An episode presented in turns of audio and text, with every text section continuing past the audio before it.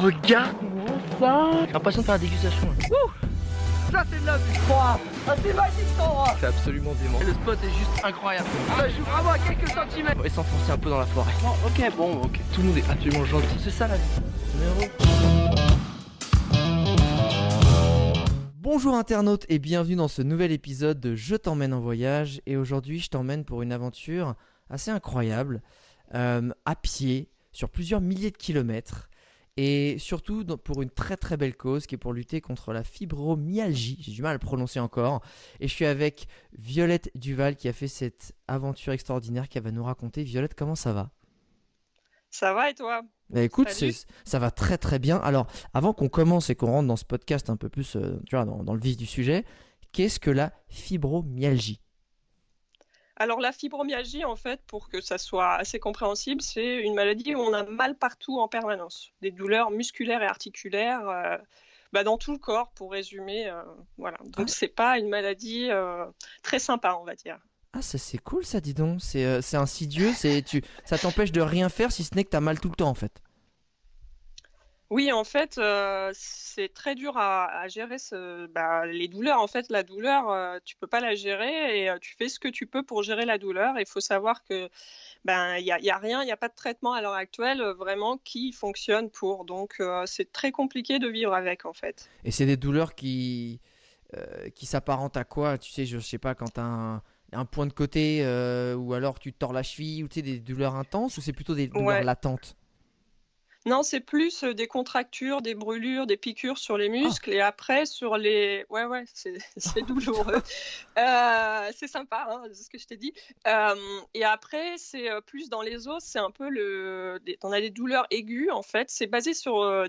Il y a 18 points douloureux et en fait, euh, sur, les, sur les os, c'est plus des douleurs euh, articulaires et donc c'est plus des douleurs type arthrose. Donc c'est douloureux aussi.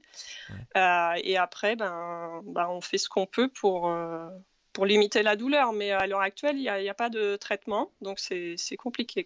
C'est une maladie qu'on se rend compte qui touche à peu près combien de personnes, je sais pas, dans France ou dans le monde, ou Alors, dans le monde, pardon, dans le monde, c'est euh, 3% de la population mondiale. Euh, faut 3% savoir que les... Mais non. Ouais, ouais, c'est c'est pas une maladie rare en fait. Ah, Et en. France, c'est 2 millions de personnes connues, hein, sachant que c'est très compliqué. Moi, pour être diagnostiquée, ça a mis 10 ans. Donc, euh, parce que j'avais quelques symptômes au début. Euh, je faisais du sport de haut niveau, j'étais basketteuse et en fait, euh, j'avais, ça a commencé par les pieds en fait, euh, mes douleurs. Et il faut avoir un certain nombre de douleurs pour être diagnostiqué. Et ils trouvaient pas ce que j'avais. Il s'est avéré plus tard, puisque j'ai eu vraiment une énorme crise. Et là, bah, tout s'est déclenché. Et euh, ils m'ont diagnostiqué. Mais ça prend énormément de temps. Et on nous dit souvent que c'est dans notre tête aussi. Donc ça, c'est compliqué parce que... Ah, genre on te dit euh, Euh. t'as mal, mais bon, ma grande, arrête d'être stressée, c'est un peu dans ta tête la douleur, hein Ouais, on nous dit que c'est psy. Oui, oui, clairement.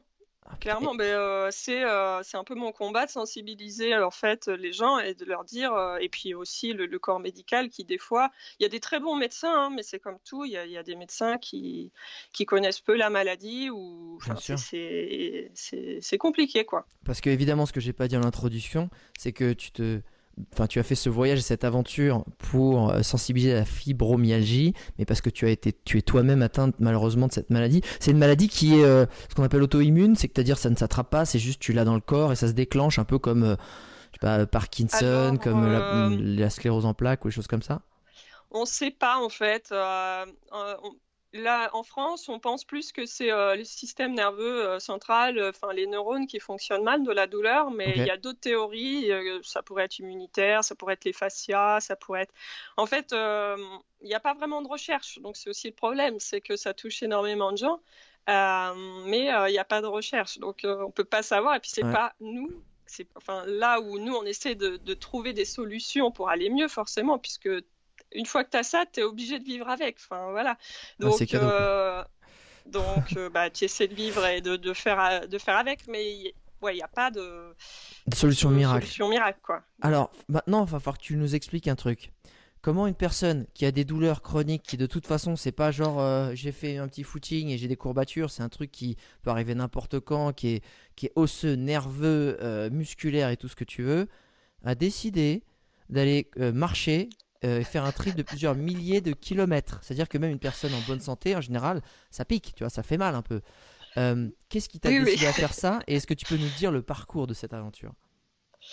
Alors, euh, en fait, je- ce qui s'est passé, c'est qu'en 2010, j'ai été diagnostiquée et j'ai mis deux ans à m'en remettre. Euh, et moi, dire dans ma tête, ouais, euh, bah non, pas psychologiquement, physiquement. hein. Ah J'étais, ouais. à- il y a des périodes de ma vie où j'étais alitée. Hein. C'est pas, euh, Ah voilà, ouais. je, ouais, ouais. Donc euh, pour moi, le confinement en ce moment, c'est, ça va. hein. Je peux marcher une heure, je suis, je suis contente, tu vois. Ouais. Mais euh, je reviens de loin. Mais en fait, oui, donc en 2010, j'ai été diagnostiquée. Et ce qui m'a sauvée un peu, c'est de penser à faire un tour du monde, tu vois. Dans ma Ah. tête, euh, euh, je, je voulais faire ça depuis très longtemps. euh, et comme j'ai perdu mon emploi, parce qu'en fait, suite à cette maladie, j'ai perdu mon emploi, puisque la, le- mon combat aussi dans, dans ce voyage, c'est d'être reconnu par la sécurité sociale, parce que moi, si j'ai perdu mon emploi, c'est un peu à cause de la sécurité sociale qui n'a pas voulu de mes arrêts de travail.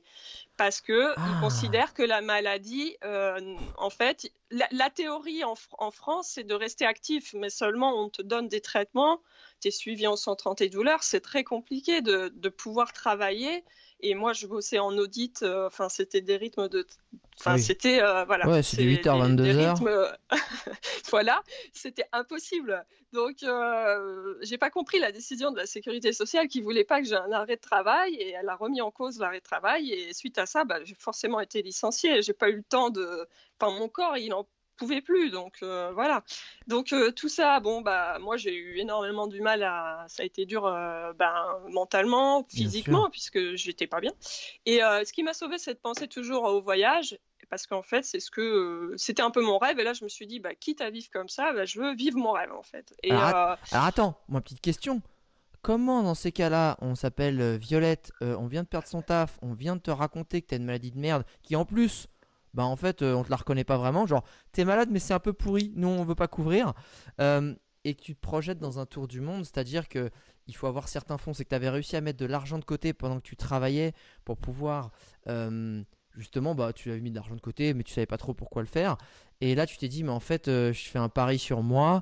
Plutôt que sombrer dans la peur qui est de se dire bah putain j'ai pas j'ai pas de job va falloir que j'économise mon argent parce que je sais pas trop quand est-ce que je vais en avoir tu t'es dit tu sais quoi euh, il y a là on fait un all-in c'était quoi le c'était ça un peu? Oui, c'était c'est ça en fait. Euh, moi, et puis c'est vraiment ça. Mon kiné, il m'a dit c'est possible. Et, euh, et là, j'ai pas cherché. euh, Il n'y avait pas grand monde qui croyait que j'allais pouvoir partir, sincèrement. Mais il y avait une personne qui y croyait. Et euh, voilà. euh, Qui était puis moi, qui? je- C'était je- qui? je- Le kiné, le kiné. euh, Ah, le- là, qui ta me famille suivait. pas du tout Ah, le ki- bah en big, big up le euh, kiné alors sincèrement, mes parents me voyant dans l'état de santé dans lequel j'étais, euh, ils n'avaient pas trop envie de me voir partir. Par contre, la condition pour moi, c'était de pas partir seule au début. Euh, donc, j'avais rencontré des personnes, euh, mais en fait, je me suis focalisée sur ça. Et je pense que c'est ça qui m'a sauvée, de penser à ça. Puis, bon, j'ai un passé de, de sportif de haut niveau, donc Ouais. je sais que ça allait être progressif, que je n'allais pas retrouver une santé extraordinaire.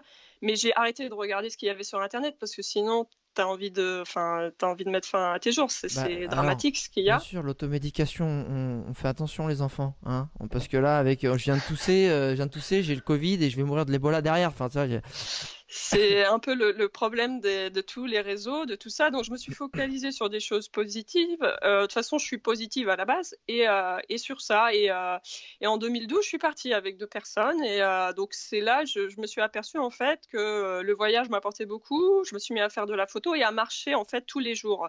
Euh, La marche est devenue un peu ma thérapie, la photo, et puis, euh, et puis le voyage, les rencontres. euh, moi, ça m'a beaucoup aidé. T'es parti où je- T'es parti où pendant cette aventure? J'ai traversé. Alors, je suis partie. En fait, je pensais partir un an. Je suis partie trois ans et demi sans revenir. Ah, Euh, C'est ça qu'on aime.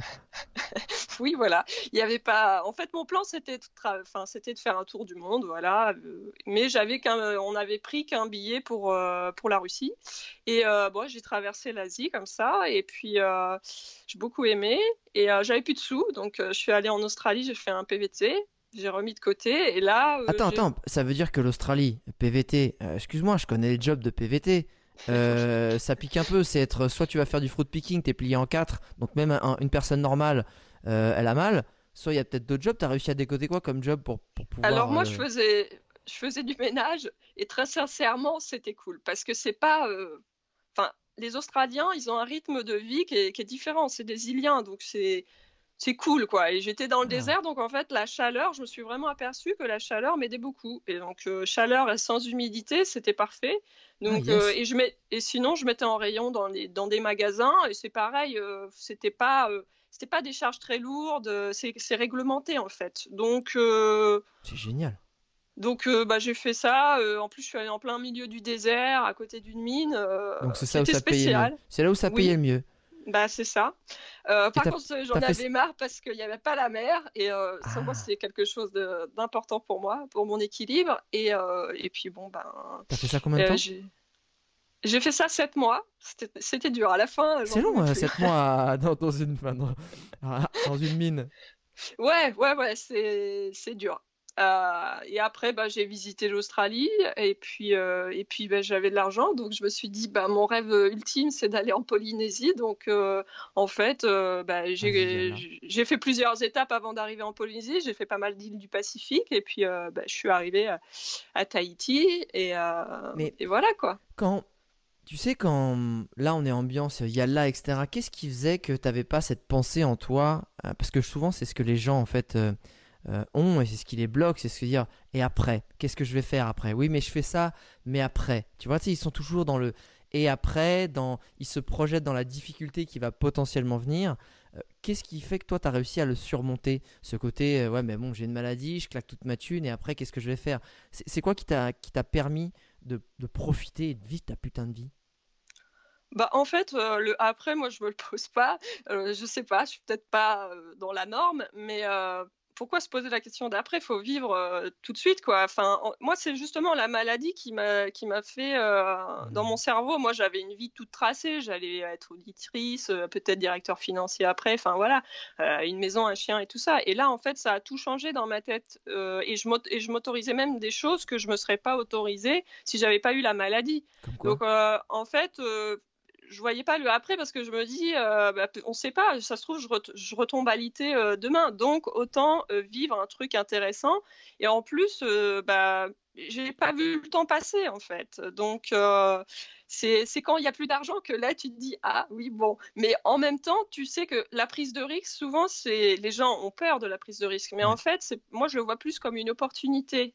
Mais voilà, c'est faut, faut le voir différemment. Mais c'est ma façon de voir les choses. Mais parce que la différence, au final, elle est importante. Euh, tout le monde est pareil. Donc, euh, si tu es un peu Ouais. différent, bah, c'est ça qui fait la différence. Euh, donc, Et, et qu'est-ce que justement, avant d'avoir cette maladie, d'être diagnostiqué, tu te décrivais comme quel type de personnalité C'était quoi ta façon de penser Et qu'est-ce qu'elle est aujourd'hui, cette façon de penser, cette personnalité Qu'est-ce qui a évolué?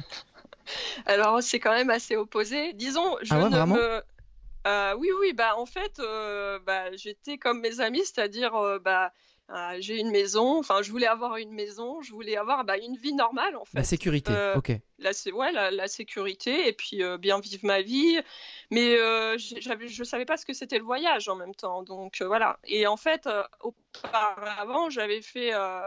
J'étais allée la première année, euh, j'avais assez d'argent pour partir en Australie et on avait été en Australie avec deux amis, euh, deux, deux très bons amis, Ouais. et on avait vu tous ces backpackers qui faisaient des voyages et qui nous disaient mais faut le faire, c'est hyper intéressant, ça développe plein de choses en fait. À l'école, on nous formate, hein, euh, on nous dit euh, voilà, on fait des maths, des... voilà, mais l'école de la vie, ce que tu apprends, en fait, moi j'adore apprendre et en fait j'apprends par les gens, par l'image et pas, euh, pas, euh, j'ai jamais eu une mémoire. euh, en fait, apprendre un truc par cœur, c'est pas pour moi. Moi, j'étais pas Ouais. trop dans le système scolaire et pas trop d'ailleurs dans le dans le système audit, quoi. Ça, me- je me suis très vite aperçue. C'est vrai que si t'aimes pas les trop- chiffres, euh, c'est t'as peut-être pas bien choisi ta voie. C'était pas ça. C'est-à-dire qu'il y a, en fait, c'est c'est- c'est ce, il faut être le meilleur. Et, euh, et Ah. en fait, quitte à écraser les autres, et ça, ça me gênait énormément. Et il y avait énormément de compétition, mais je le voyais pas. Enfin, moi, j'ai eu, fait du haut niveau, mais on était en équipe, donc euh, j'écrasais pas l'autre. Au contraire, je Bien savais sûr. que c'était important. Et j'avais pas cette mentalité de d'être la meilleure, de rester pour rester, de faire acte de présence. En fait, c'était particulier euh, ce milieu. Je me suis Ouais. pas du tout reconnue très vite euh, quand j'ai vu euh, aussi euh, mon premier, euh, comment on appelle ça, entretien. euh, D'embauche entretien. Ouais. Et euh, non, pas l'entretien d'embauche, l'entretien que tu fais un an après, deux ans après. Ah ouais. Et euh, en fait, je me suis Entretien individuel annuel, c'est ça. Voilà, c'est ça le, le mot exact. et en fait, je me suis aperçue que j'étais très loin, euh, très loin de, de- de leur mentalité. Euh, ma chef me demandait, mais euh, c'est, enfin, elle voyait que j'étais pas dedans, quoi, parce que j'arrivais pas à me mettre dedans, j'étais pas à l'aise, c'était pas moi en fait. Euh, et, euh, et quand je lui expliquais, il y a la, il y a le travail et il y a la vie à côté, elle me regardait avec des grands yeux, elle me dit, je comprends pas ce que tu me dis. Et là, j'ai vraiment j'ai vraiment compris Ouais. que moi, c'était pas ça. Mon but, c'était pas d'être riche. mon but, c'était pas de travailler pour travailler et puis, et puis rien faire à côté. Donc, il y a tout ça. voilà. Et- Je pense que. Et c'est qu'est-ce que tu sais quand tu dis que le voyage t'a appris euh, certaines choses que tu vois justement que toi t'adores apprendre, tes premiers voyages ils t'ont appris quoi? Bah, moi, ils m'ont appris euh, à, ouais, à voir totalement différemment. Enfin, déjà, j'ai une éducation un peu différente. On vit à la campagne, euh, tout ça. Mais Ce qui est C'est plutôt un bon juste, investissement actuellement pendant le confinement. Oui, mais ouais, carrément. Euh, mais euh, pour moi, ça coule de source, ou même on a toujours été plus ou moins écolo. Enfin voilà, euh, chez moi, c'est comme ça, sans être euh, dans l'extrême, mais euh, voilà. Et euh, non, je pense que toutes ces rencontres, bah, on, on se plaint beaucoup euh, en fait, mais euh, les gens, ils ont, ils ont rien. Mais en fait, par exemple, en Asie, j'ai trouvé qu'ils étaient toujours souriants.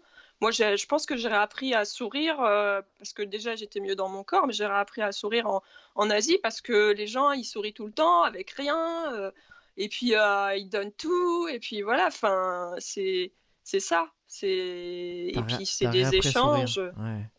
Non mais Ouais, c'est ouais. un truc, c'est tout con. Tu sais, on dit souvent, euh, on est la somme des personnes que l'on fréquente. Euh, cette fameuse phrase donc, qui, dit aussi, c'est important de bien s'entourer. Et quand tu es en voyage, évidemment, tu ne t'entoures plus de personnes récurrentes, tu t'entoures, euh, bah, on va dire, d'une culture, d'un pays, de, de- de- de gens, voilà. Et, et quand tu es dans un pays où, on va prendre la France, où on va dire qu'il y a une certaine tendance râler, à, avoir un peu le négatif, à, médire un peu la, trop grosse réussite, etc. Ou même le, le- les, petits plaisirs et choses comme ça. Euh, quand tu te retrouves dans un pays qui remet au centre justement ce côté euh, bah, petit plaisir de la vie, on rigole, de toute façon on est un peu dans la merde, mais de toute façon c'est pas grave, enfin, il y a un moment on l'est tous, donc euh, allez c'est pas grave, on se serre les coudes. Et ben en fait toi-même ça c'est la contagion en fait. Tu vas te remettre à sourire, tu vas te remettre à, à être léger, tu vas- alors que dans l'idée tu es dans une bien mauvaise plus mauvaise situation que euh, quand, euh, quand tu es en France avec ton quotidien, tes sécurités, euh, tout ce qui va bien. Mais tu apprends en fait à te réimprégner d'autres choses. Et je pense que ça, c'est, t'as raison, c'est, une des choses les plus importantes, c'est que tu te réimprègnes d'autres choses, alors qui sont pas toujours mieux, hein, qui sont pas toujours moins bien, qui sont différentes. Et, ça, ça fait, je pense, vraiment du bien. J'aimerais maintenant qu'on arrive sur ce, ce dernier voyage que tu as entrepris après tout ça. Oui, parce que oui, oui, j'en ai fait d'autres voyages, puisque après je suis repartie en Amérique du Sud et, euh, et je suis rentrée. euh, ah, mais justement, c'est en Amérique du Sud que j'ai eu cette idée parce que j'étais loin et euh, j'ai pris énormément de transports en commun. J'en pouvais plus, euh, sincèrement, des bus, des bus, Ouais, voilà, parce que c'était moins cher, euh, mode backpacker, quoi. bien Et, sûr. euh, et j'ai rencontré euh, coup sur coup un Américain qui venait de faire toute l'Amérique du Sud à pied. avec son chien et une poussette. Et là, l'idée de la poussette, je peux te dire que c'était là, dans ma tête. Et, Quoi, tu portes et- pas ton sac? Mais c'est magique. mais euh, en fait, moi, je peux pas porter de sac sur du long terme. Euh, je rêvais de faire un truc tout à pied parce que ça me trottait un petit peu dans la tête, mais je savais pas ce que je voulais faire. Et après cette rencontre de cet Américain, mais juste après, hein, c'était en Uruguay, c'était au même, quasiment au même endroit.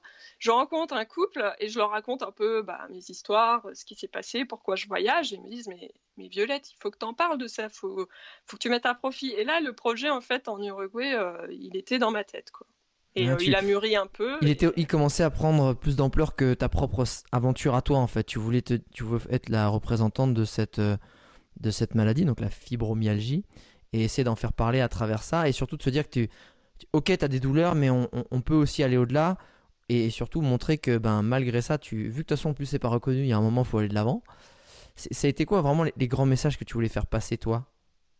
Alors, faut savoir que euh, je j'avais pas la prétention d'être euh, quelqu'un euh, au devant de la scène et tout ça. En fait, ce qui s'est passé, c'est que euh, été vachement suivie dans cette aventure et je pensais pas du tout. Au début, je me disais même, je vais jusqu'en Turquie à pied avec ma poussette et je le fais pour moi. Enfin, j'hésitais un peu, mais en fait, je me suis vraiment rendu compte en rentrant que c'était toujours la même chose, qu'on n'était toujours pas reconnu.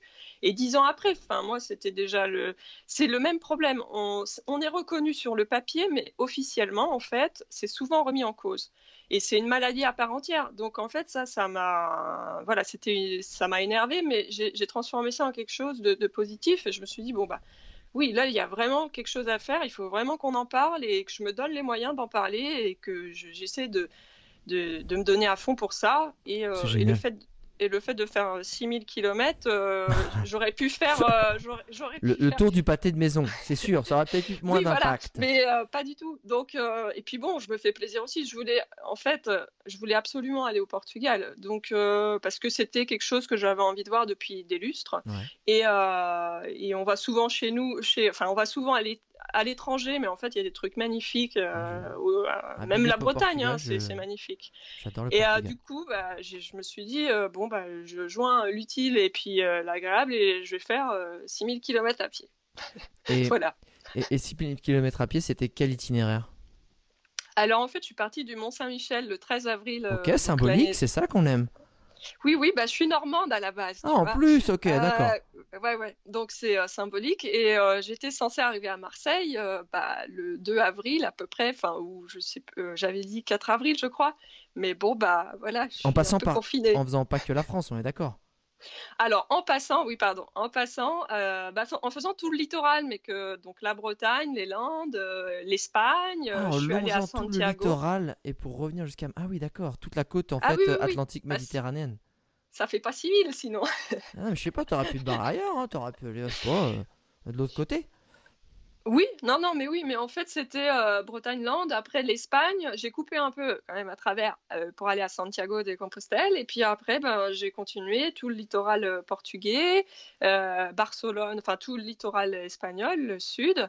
Et puis j'ai coupé un peu à partir de Barcelone pour rentrer dans, dans enfin pour aller vers Figueres et remonter vers le col de euh, arriver, euh, voilà, euh, de nouveau en France. Alors, petit spoiler, parce qu'effectivement, à cause du confinement, à deux semaines de l'arrivée, au bout de combien de temps de- d'aventure? Ben, ça faisait quasiment 11 mois. Ça, ça fout un peu le seum, comme on dit. Mais euh, je peu. pense que je- tu vas le refaire. Symboliquement, je suis sûr que tu vas y retourner. Tu vas te les refaire ces deux semaines. On n'en parle plus. Ça sera plié après le Ah oui, confinement. Mais euh, tu sais, c'est un truc tout con. J'aime bien rendre les choses euh, possibles, palpables et réalisables pour les gens qui nous écoutent, qui ont peut-être. Pas, ils ont peut-être la chance de pas avoir la fibromyalgie, mais ils ont peut-être des problèmes de dos, ils ont peut-être, euh, je sais pas, un physique un peu euh, fragile, ils n'ont pas envie de porter des choses. Et une, aventure comme la tienne les tente avec une poussette. Qu'est-ce qu'il y avait dans ta poussette? Et, euh, et- et comment ça se passait ton aventure? Est-ce que tu campais du coup beaucoup dehors? Ça a été quoi en fait ton setup de cette aventure? Alors, euh, dans ma poussette, il y a euh, ce qu'on met dans un sac à dos, une tente, euh, des, des vêtements. La poussette en elle-même était déjà lourde, hein, elle Ouais. faisait 15 kilos. J'avais un peu 15 kilos de matos. Donc, euh, c'était quand même assez lourd. Et, euh, et ça, je l'avais pas trop anticipé, très sincèrement. Ah. Que ça allait être aussi lourd et aussi compliqué dans les côtes. Ah, J'avais pas imaginé que c'était autant de côtes. en- Tu vois, là, rien que la Bretagne, déjà, j'ai souffert. Mais ça m'a ça m'a entraîné. De toute façon, une fois que tu es lancé et que c'est un projet pour, euh, pour toi, mais pour les autres aussi, bah, ça t'oblige à. Voilà, euh, tu peux pas faire n'importe quoi. Donc, ça m'a obligé. Et puis, j'ai fait énormément de rencontres qui font que voilà, le, le voyage est, est super. Mais donc, il y a, ouais, il y a tout, tout ce qu'il y a dans un sac à dos typique de voyageur, quoi. Et puis, un réchaud, tout ça. Au début, je faisais du camping. Ouais. Et puis. euh, Sauvage ou euh, les, bah, les deux, mais beaucoup, en France, euh, quand même, c'est vachement. En Bretagne, je pensais qu'il y allait y avoir des spots et tout assez tranquille, mais en fait, y a, y a... c'est hyper urbanisé au final, parce que je Ouais. peux pas prendre les chemins de randonnée en fait. C'est, euh, je prends À des de cyclables, à des cause de la routes. poussette? euh, Ouais. La, la Ah. poussette, elle est quand même volumineuse, donc c'est pas. euh, euh, et quelque part, moi, de toute façon, sur la, poussette, sur la poussette, il y a une étiquette expliquant que je fais 6000 km à pied pour la fibromyalgie avec un drapeau. Et c'est ma visibilité. C'est, euh, ça représente le poids de ma maladie, la visibilité. Et, et donc, plein de gens s'arrêtaient parce qu'ils voyaient la poussette et ils disaient Mais qu'est-ce qu'elle fait avec une poussette, cette nana Il n'y a pas d'enfant, madame, là. Faut peut-être vous qu'on vous le dise et tout. Euh, mais ça, on me l'a- énormément euh, demandé, hein, si j'avais un enfant dedans. Mais c'est quand même une. Enfin, mettre un enfant dedans alors qu'il y a, une bâche dessus, je, je vois pas trop l'intérêt. Mais, euh, mais c'était la première approche. Et du coup, beaucoup de gens venaient vers moi et puis je m'arrêtais aussi pour leur demander de l'eau. Enfin, voilà. Mais donc, beaucoup de camping. Et après. Très sincèrement, bah, ça a été l'hiver. pour moi, l'humidité est très très compliquée. J'ai eu énormément de pluie, voilà, de vent, Oh. de pluie. Oh non. Euh, ouais, j'ai eu la tempête Gloria aussi où j'ai pas pu repartir parce qu'il Oh, pleuvait trop. Donc, euh, À quoi, ouais, on ouais, pense, bah, à quoi on pense quand, en plus de se prendre un vent de 100 km/h dans la gueule et des trompes d'eau, euh, on a mal en fait Qu'est-ce qui fait En fait, tu sais, j'aimerais bien aussi que tu nous fasses peut-être un, un pont avec euh, ton, ton état d'esprit de sportif de haut niveau. C'est quoi les clés en fait pour surmonter ce genre d'étape? Parce qu'on sait très bien que c'est dans la tête et t'es la preuve Ouais. vivante puisque t'as mal partout, euh, les conditions sont horribles et pourtant t'as continué à avancer, enfin, à part quand il y avait une grosse grosse tempête. Mais euh, c'est quoi qui, te- qui te permet de, de continuer à avancer dans ces cas-là? Selon toi, c'est quoi les clés? Bah, en fait, c'est de penser que de toute façon, euh, si, si je m'arrête euh, quand il pleut et tout, ça va être pire de rester euh, de rester statique pour euh, parce que là l'humidité elle va rentrer en toi et, c'est pire. Donc déjà il y a ça. Et après de toute façon, tu vas certainement même dans la pire journée de merde, tu vas rencontrer quelqu'un ou tu vas rencontrer je sais pas même un oiseau et tu vas dire ah c'est chouette quoi. Donc en fait, même si ta journée elle est vraiment merdique, il y a un truc qui va dire bon bah je continue et et euh, voilà, enfin, et puis tu as des abris, euh, tu t'abrites sous des ponts, enfin voilà. euh, Ça, c'est l'aspect, fait, ça, c'est l'aspect pratique. Moi, j'aimerais que tu Ouais. nous parles de l'aspect euh, mental en fait. Qu'est-ce qui- mental. Ouais, qu'est-ce qui fait que dans le mental, en fait, tu, tu, tu décroches pas, tu tu enfin, tu tu t'en peux plus, tu lâches pas l'affaire et, et que tu continues? Ben, euh, moi, c'est parce que je suis poussée par tous les gens qui me suivent, à- déjà. Tu et penses à puis ça, en fait, c'est dans ma- aux autres. Je pense. Je pense, euh, enfin, c'est, tu vois, la question quand tu me la poses, je me la pose même pas. En fait, dans ma tête, euh, j'ai un objectif, je dois le finir. Point barre. C'est pas, euh, mais Ça, c'est Voilà, peut-être parce que je- toi, tu as été une athlète de haut niveau. Moi, ce que j'aimerais aussi, c'est qu'on puisse Ouais, transmettre à des gens qui ont peut-être pas eu ton parcours et qui ont peut-être pas euh, cette mentalité, parce qu'encore une fois, des mentalités qui sont assez innées. Euh, Qu'est-ce que tu peux leur transmettre à ces gens-là, justement, qui, sont, qui ont peut-être plus de doutes, qui se posent beaucoup plus de questions Euh, Apparemment, tu disais, c'est se concentrer sur les petits détails qui font plaisir, en fait. Les petits, les petits détails. Ouais, les petits détails et puis se dire ah bah tiens euh, je vais m'arrêter au prochain village, euh, je vais prendre un café, je vais m'arrêter, euh, je vais rencontrer des gens, voilà. Enfin. Penser à se faire plaisir aussi, en fait. Ouais, Pas être ouais, que ouais, dans l'effort, pas être que dans le- l'exploit, mais c'est penser à. Faut pas s'oublier en chemin, c'est ça? Oui, oui. Et puis de toute façon, moi, toutes les heures, je faisais des pauses parce que voilà, ça te permet de souffler, même si c'est cinq minutes. Euh, t'as vu que tu as fait des petits objectifs. Voilà, les, se mettre des petits objectifs, je pense, euh, voilà, euh, à son niveau. Après, euh, donc euh, se dire dans une heure, ben, je prends une pause. euh, dans une heure, euh, s'il y a ou a un village, ben, je m'arrête, euh, je prends un café. Et puis s'il repleut, bon, bah, j'attends un petit peu plus parce que les gens, ils sont cool, donc d'en profiter. Voilà. après, j'ai pas de pression, voilà. Mais mais c'est euh, ouais, ce, film. En fait, tout le monde peut. Enfin, si j'arrive à le faire, tout le monde peut le faire. Après, euh, c'est, euh, je pense, ancré dans nous, mais il faut, faut juste trouver la, bonne case du cerveau qui fait que tu avances et, sans te poser de questions. Voilà. Mais franchement, c'est c'est pas si euh, enfin oui c'est pas si compliqué enfin je c'est en c'est fait, difficile Ouais, je, en fait, je pense que tu vois, il y a- je pense qu'il y a un dénominateur commun au-delà du fait que tu as peut-être un mindset qui était déjà bien formaté à la performance parce que tu as été une athlète de haut niveau. Euh, je pense qu'il y a quelque chose qui revient assez souvent, c'est avoir une, une cause qui est plus grande que soi en fait. C'est ça qui nous fait nous Mm. dépasser. Quand c'est quand c'est pas centré sur notre euh, petite réussite ou notre petit ego personnel, mais de se dire je peux pas décevoir telle personne, je peux pas décevoir euh, euh, tel coach, peux, enfin tu vois, c'est montrer que ce que tu fais aussi, c'est pas que pour toi. Ça, en général, ce qui revient beaucoup, c'est ça. Et avoir aussi le deuxième critère, c'est avoir la foi dans ce que tu fais. C'est-à-dire, euh, en général, ça avait l'air d'être aussi ton cas, c'est putain, j'ai cette maladie, je, dois en faire parler, je dois, je dois en parler, je dois faire connaître cette maladie auprès des gens. Et, et je pense que c'est ces deux critères qui reviennent énormément et qui font qu'en général, les gens sont inarrêtables. C'est ça, c'est vraiment ces, ces deux aspects. J'ai l'impression que tu les réunis euh, encore une fois. Euh, oui oui je pense a- je pense que tu as raison ouais. Il y a. hum, Ouais, merci. Ça, c'est sympa de flatter l'intervieweur. Ça lui fait toujours plaisir. non mais non mais c'est euh, mais moi, en fait, quand les gens euh, ils voient que je suis en galère, je fais des vidéos et tout, il y en a toujours un ou deux qui me suivent euh, tout le temps et qui m'encouragent. Bah, je me dis, je peux pas m'arrêter, quoi. Euh. et puis, je me pose même pas la question. Pour moi, c'est, je dois finir. J'avoue, je l'aurais pas fait pour la fibromyalgie. Je pense que j'aurais déjà arrêté parce que physiquement. Ah. J'ai pris cher, euh, c'est dur. Euh, se pousser une poussette dans les côtes. Après, il y a eu les tunnels. Enfin, il y a des conditions de route. Euh, j'ai failli me faire écraser. Enfin, faut pas. Voilà, c'est quand même. tu prends des risques parce qu'il n'y a pas des pistes cyclables partout en Europe. moi, c'est ce que je croyais au début. mais en fait, il y en a pas. Donc, je me suis retrouvée dans des endroits où il n'y a pas de place pour moi et la poussette qui est assez grosse et tu te fais klaxonner, tu te fais insulter. Après, il y a des gens hyper bienveillants et euh, j'en ai rencontré beaucoup, mais en fait, la route, c'est dangereux. Et ça, je je l'avais pas non plus hyper anticipé dans ma tête. Ça allait être cool, euh, à la cool. Voilà. Donc, euh, sincèrement, voilà, tu, tu vas pas prendre des risques pour rien, quoi. Justement, Donc, faut ça, que ça marche. Ça a été, c'est, enfin, c'est, une des questions qui, que je voulais poser aussi. C'est, ça a été quoi les plus grandes difficultés auxquelles tu as fait face? Donc ça, c'est la circulation. D'ailleurs, pour connaître les petites routes du Portugal, à mon avis, ils ont dû tailler un short plus d'une fois. Hein, ça, ça va vite et ça va, ça, dépasse un peu comme on aime. Euh, à part la circulation. Ouais. Bah, euh, ce sont les, conditions. Euh, un tunnel, quand il se rétrécit et que tu as une voiture derrière, t'es pas, es vulnérable. Un camion qui arrive en face, pas de lumière. Qui arrive derrière si, dans le tunnel. Non, non, mais dans le tunnel, euh, là, je te parle de. Mais dans le tunnel, oui, euh, j'avais une lumière. Mais euh, même avec des lumières, en fait, à un moment donné, il y a un tunnel qui se rétrécit. J'ai fait... Je suis passée, je pense, dans une dizaine de tunnels. Il y a de la place, hein, voilà. Et les, vélos passent. Donc, je pars du principe que les... si les vélos passent, je peux passer. Il y avait des, des, trottoirs pour les piétons. Mais ma poussette, elle est toujours un peu plus grosse que le trottoir piéton.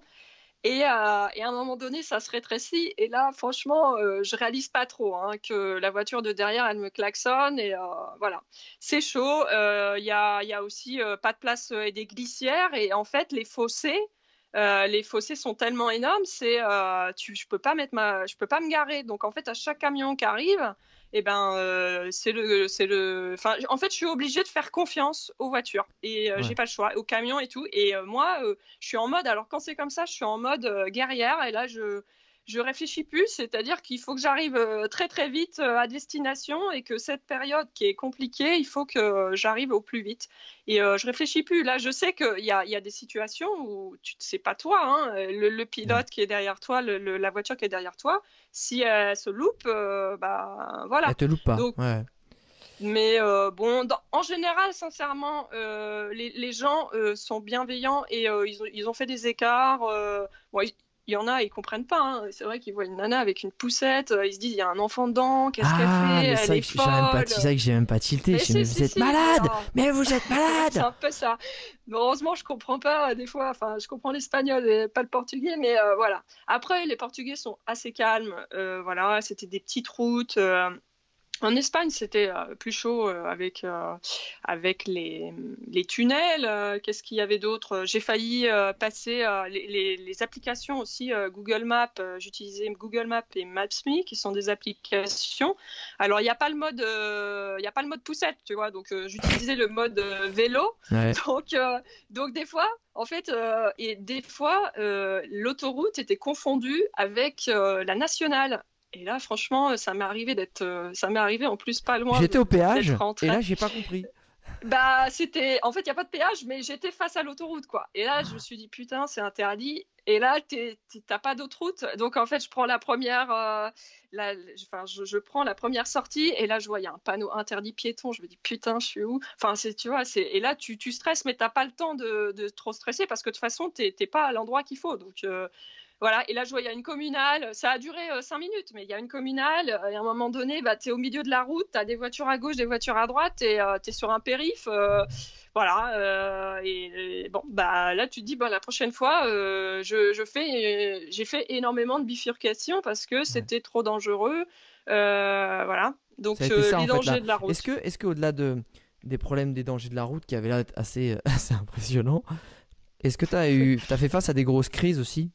Tu vois, de douleur euh, Oui, ben, ça m'est arrivé. Alors, euh, j'ai eu très très mal au crâne euh, un soir, mais c'était la fatigue.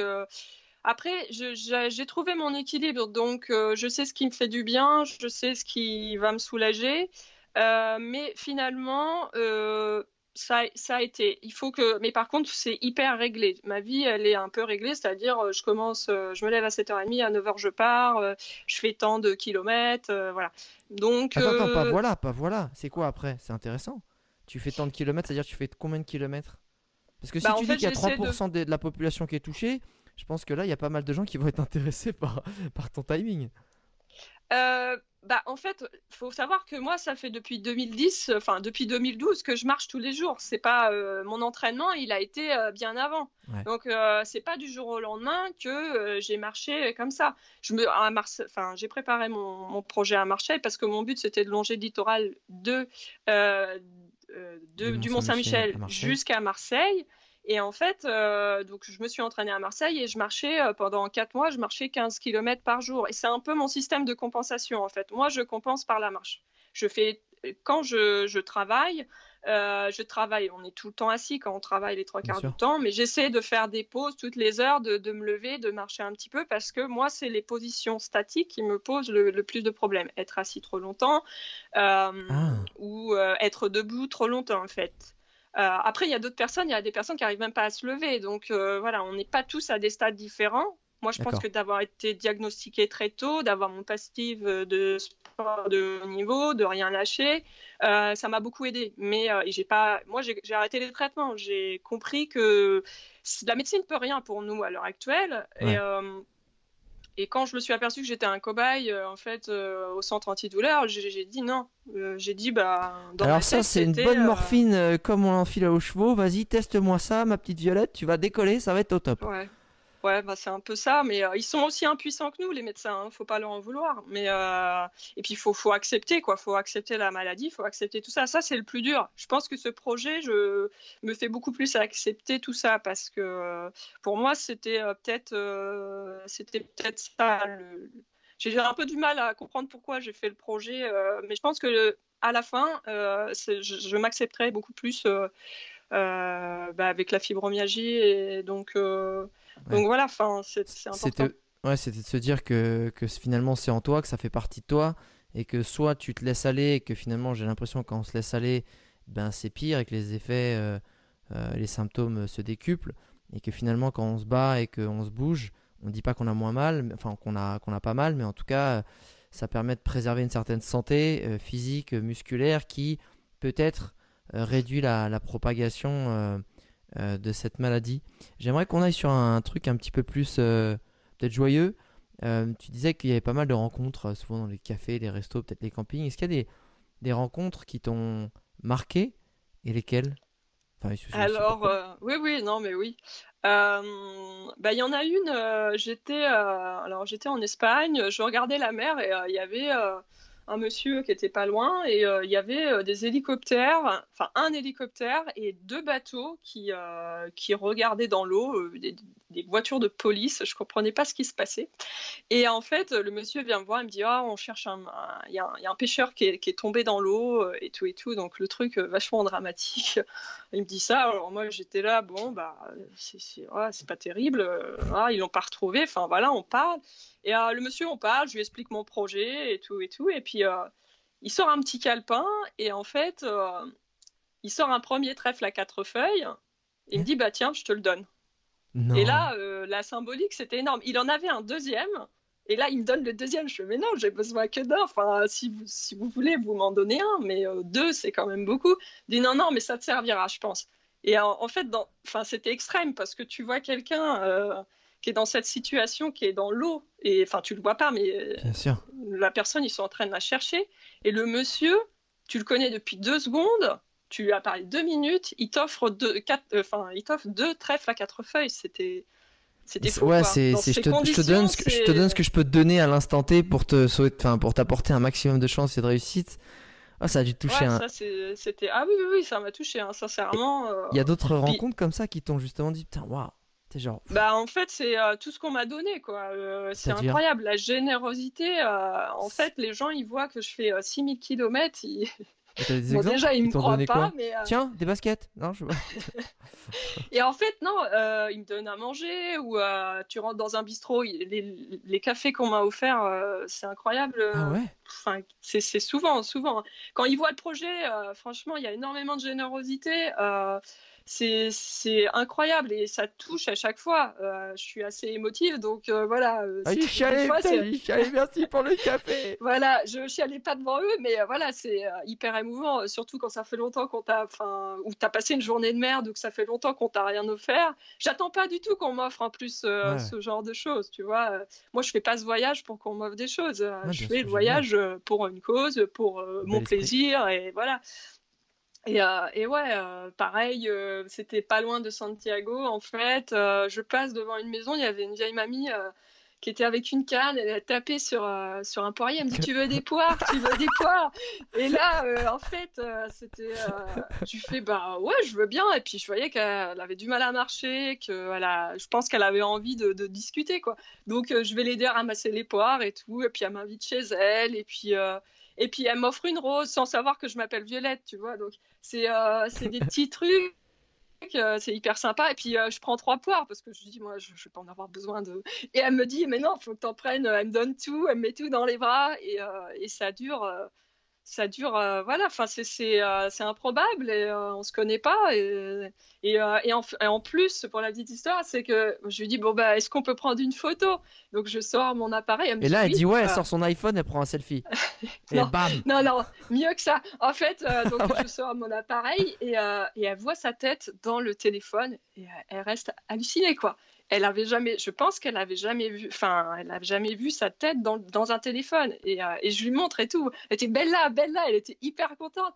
Et, euh, et c'est hyper énorme, quoi. Ça, euh, je l'avais vécu en Asie, des gens qui n'ont jamais vu leur tête dans un téléphone ou voilà, qui sont hyper impressionnés d'être photographiés. Mais là, c'était juste énorme de voir qu'au Portugal, bah, ça existe. euh, c'est, enfin, c'était non en Espagne, pardon. Mais euh, voilà, enfin, c'est euh, des petites anecdotes comme ça. euh, pff. À Bagnols, j'arrive à Bagnols, j'en ai là, j'a- j'arrive, ça y est, je vois Bagnols-sur-Mer, je suis en France. Et en fait, 4000 euh, j'arrive, il y a des. Français. Ouais, non, mais euh, franchement, la côte, euh, je te dis pas, euh, c'était chaud. hein. Et j'arrive en haut, il y a des cyclistes qui sont là, c'est trois Français, non, quatre Français. Et en fait, ils me disent, enfin, on, on discute, je discute du projet, ils me disent, oh bah attends, faut qu'on fête ça. Alors voilà, on sort, ils sortent l'apéro et tout, ils m'offrent l'apéro et tout. Voilà mon retour en France, quoi. Donc, euh, tu vois, c'est génial. euh. Qu'est-ce qui... Enfin, Tu vois, c'est ah, une petite question que j'aime bien poser euh, euh, aux femmes, puisque n'étant pas une moi-même, je, je suis toujours mal placé pour donner des conseils ou des feedbacks. Enfin, peut-être dans une vie antérieure, on ne sait pas, attention. hein. Euh, est-ce que tu as été, durant tous ces kilomètres, en danger, ou tu t'es senti en danger parce que euh, tu étais une femme, entre guillemets pas, Parce qu'après, on peut tous être en danger, un homme une femme, notamment, euh, tu vois, euh, avec une bagnole, euh, n'importe qui pourrait être en danger. Est-ce que ta condition de femme t'a fait te sentir en danger à un moment ou un autre? Oh non, non, non, dans ce projet, pas du tout, mais même dans les autres, je pense que l'avantage d'être une femme, c'est que on te protège souvent, ou euh, tu fais beaucoup plus de rencontres quand tu es une femme seule, je pense, qu'un homme seul. Ouais, Donc, ça, ouais. Donc en fait, euh, voilà. Après, je dis pas que j'irai faire euh, l'Afrique seule, par exemple, ou euh, mais il y, a- il y a des pays, je je me prononcerai pas, mais pour ce que j'ai fait, sincèrement, non. J'ai pas. En Amérique du Sud, j'ai eu un peu peur dans le sens où c'était plus vis-à-vis de mon appareil photo. Oui. voilà. Mais c'est pas parce que j'étais une femme. Le fait d'être une femme, tu le sens. En fait, si la situation, surtout en fait, s'il y a un conseil à donner, tu le sens pas, tu vas pas. Point barre. C'est, je pense qu'on a une intuition en plus euh, en tant que femme Bien sûr. qui est peut-être un peu plus développée que pour vous les hommes, parce que moi j'ai des potes qui se sont fait euh, agresser et c'était Ouais. des hommes. Mais euh, voilà, je pense qu'elle est développée et il faut pas hésiter à dire non quand on le sent pas et puis dire oui, voilà. C'est- un. j'ai- J'aime bien repréciser parce que euh, j'aime bien aussi demander à chaque fois que j'en ai l'occasion pour bien. Parce que si tu demandes à une personne à qui ça rien arrivé ou une personne à qui il est arrivé quelque chose, malheureusement, euh, c'est c'est pas forcément parlant. Donc, mais ce qui revient très souvent, c'est ce que tu as dit. C'est en fait les femmes qui voyagent seules attirent beaucoup plus euh, la sympathie, la générosité et le, le côté bienveillant en fait. Des personnes euh, qui, vont croiser parce que ce côté genre mais qu'est-ce que tu fais toute seule? Attends, viens, euh, viens chez nous, viens dormir, viens bouffer avec nous, euh, où est-ce que je t'emmène? Et, et- tout en gardant ce réflexe, comme tu dis, de Hum, je le sens pas, peu importe que ce soit une, autre personne, une autre femme en face ou un autre homme, peu importe, si tu le sens pas, tu vas pas. Et ça vaut pour les hommes, hein. franchement, je, je pense que ça c'est très bien de l'appliquer tout le temps pour les femmes, mais les hommes c'est pareil, hein, on sait jamais, on n'est on n'est pas à l'abri de, de se faire braquer, de trucs de comme ça, mais majoritairement, en tout cas, ce qu'on retient, c'est que voilà, ça se passe bien. Fais pas, si tu fais les choses bien de ton côté, que tu fais pas n'importe quoi, tu tu t'es pas à n'importe quelle heure ou n'importe quel endroit, ça se passe bien. Euh, Ouais. Violette, si on était dans un film, et tu sais, dans un film, souvent, au fur et à mesure d'une aventure, tu sais, les, les personnages principaux, ils acquièrent des compétences ou des super pouvoirs ou les trucs parce que, tu vois, ils, Ah ouais. ils ont des entraînements. Tu sais, souvent, il y a des parties où ils font des entraînements et tout à coup, juste après l'entraînement, ils deviennent super balèzes. Qu'est-ce que tes voyages euh, t'ont apporté comme compétences, comme pouvoir, j'ai envie de dire Euh, Même celui-là, mais même ceux d'avant, tu sais. euh, par Ouais, rapport à toi, la Violette de l'audit, ça a été quoi? Euh, j'ai une capacité, je pense, d'adaptation à, à tout en fait. Donc, euh, je pense que ça c'est énorme. De pouvoir s'adapter à toute situation, à, euh, de, de- de sourire, c'est bête à dire, hein, mais Ah de, le fait mais- de sourire, ça débloque énormément de choses. Euh, Si tu vois que la personne en face de toi, tu souris, elle sourit pas, bon bah tu, tu zappes, mais en fait, euh, ça apporte beaucoup de, en fait, beaucoup de choses positives de, de sourire et ouais, ma capacité d'adaptation, je pense que je peux faire tous les métiers, enfin, je peux pas faire tous les métiers, il y a des compétences que je n'ai pas, mais je peux m'adapter beaucoup plus vite et c'est aussi lié à ma maladie parce que quelque part, ma maladie, je m'adapte à, à ma maladie. Je, je Ouais, fais, en en fait, j'ai fait de des journée. milliers de milliers de tests pour essayer de me dire ah ça est-ce que ça me fait du bien? Ça est-ce que ça me fait du mal? Est-ce que voilà pour essayer d'améliorer euh, d'essayer de trouver un équilibre et c'est ça essayer de trouver un équilibre Euh, enfin voilà adaptation je pense ouais Ouais. Et, et je pense que c'est. euh, on s'en rend pas compte, mais ça paraît tout bête. Mais dans le monde dans lequel on vit, dans un monde qui est plein de changements, qui est incertain, on ne sait pas ce qui se passe trop en ce moment, on ne sait pas ce qui va se passer prochainement. euh, dans un monde où on est encore en, très empreint de l'ère industrielle, on t'a formé à quelque chose, on t'a formé à un métier, à une façon de vivre, à une ville, à un truc comme ça, et tu fais tout ça toute ta vie, euh, pour nous formater, on a perdu, je pense, un pouvoir essentiel dont on est tous dotés.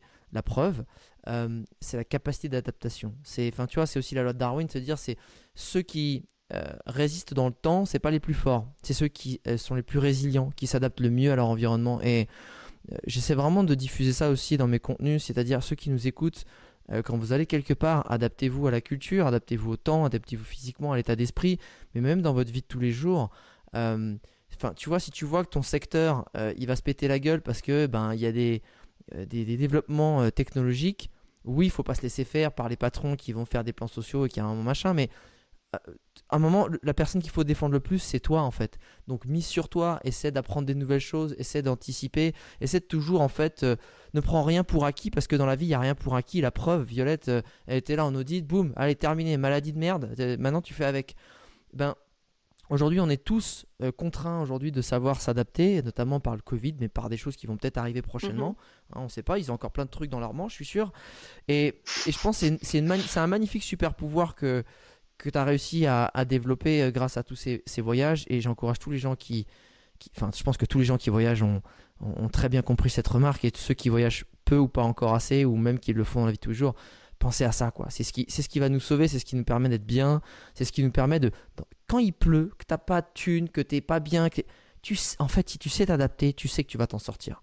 Parce que tu vas penser solution, tu vas penser positif, tu vas penser sourire et tu vas attirer solution à toi. Et c'est vrai que ça a l'air facile à dire, mais à travers tous les invités qu'on a eu dans ce podcast, et, et Violette en est un, un magnifique exemple, euh, on, peut, on peut vraiment s'en sortir, on peut toujours trouver une solution. Je dis pas que ça va être facile, euh, mais c'est simple, il faut y aller en Non. fait. C'est faut, voilà, c'est pas facile, il faut, faut y aller, il faut sortir les doigts et, et- et se dépasser physiquement et mentalement. Voilà, petite tirade euh, où je t'ai totalement accaparé la parole, j'en suis désolé, mais c'était- important de leur préciser, je trouvais. Euh, deux petites questions par lesquelles j'aime bien terminer.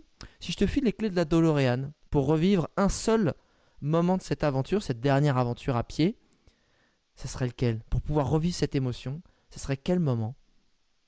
Ah, ah, moi, je sais pas. Euh, pff, sincèrement, je pense que je suis obligée de dire une ou euh, franchement, c'est la totalité pour moi. Enfin, parce que euh, c'est euh, en fait tous les jours il se passe quelque chose. Euh, je pense que si tu es hyper ouvert, il se passe tous les jours quelque chose. Alors euh, de dire une chose, c'est vrai que les, les trucs, euh, enfin l'aventure avec les deux trèfles à quatre feuilles ou cette petite mamie ou euh, j'ai pas de moment précis parce que ça fait euh, huit ans, euh, huit ans que je voyage et dans Ouais. cette aventure, ça a été un condensé énorme. Euh, ça, 11 mois de marche, enfin j'ai pas marché tous les jours, c'est énorme.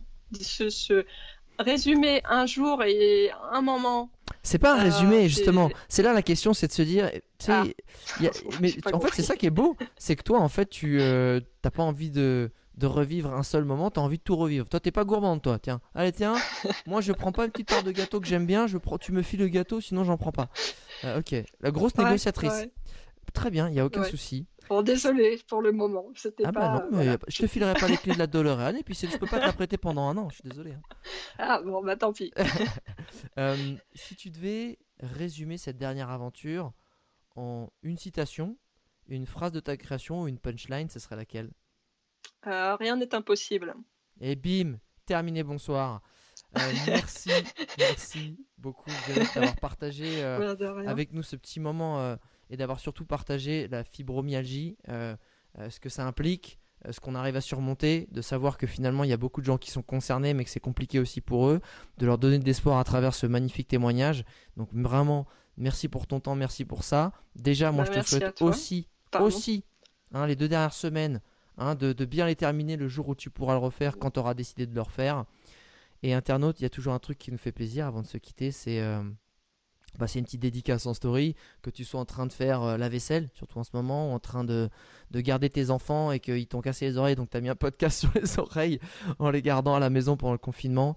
Voilà, tag nous, ça nous fera toujours plaisir, ça fera plaisir à Violette aussi dans son combat, et parce que c'est au quotidien elle qu'elle le vit. Et puis si tu veux toutes les astuces de voyage, bah, tu peux toujours les retrouver sur mon blog viséo.net, évidemment. Violette, je te fais un gros bisou, merci beaucoup, Merci à toi. Merci Bah, avec de grand m'avoir plaisir. invité. avec grand plaisir. Ciao Violette, bye. Bisous.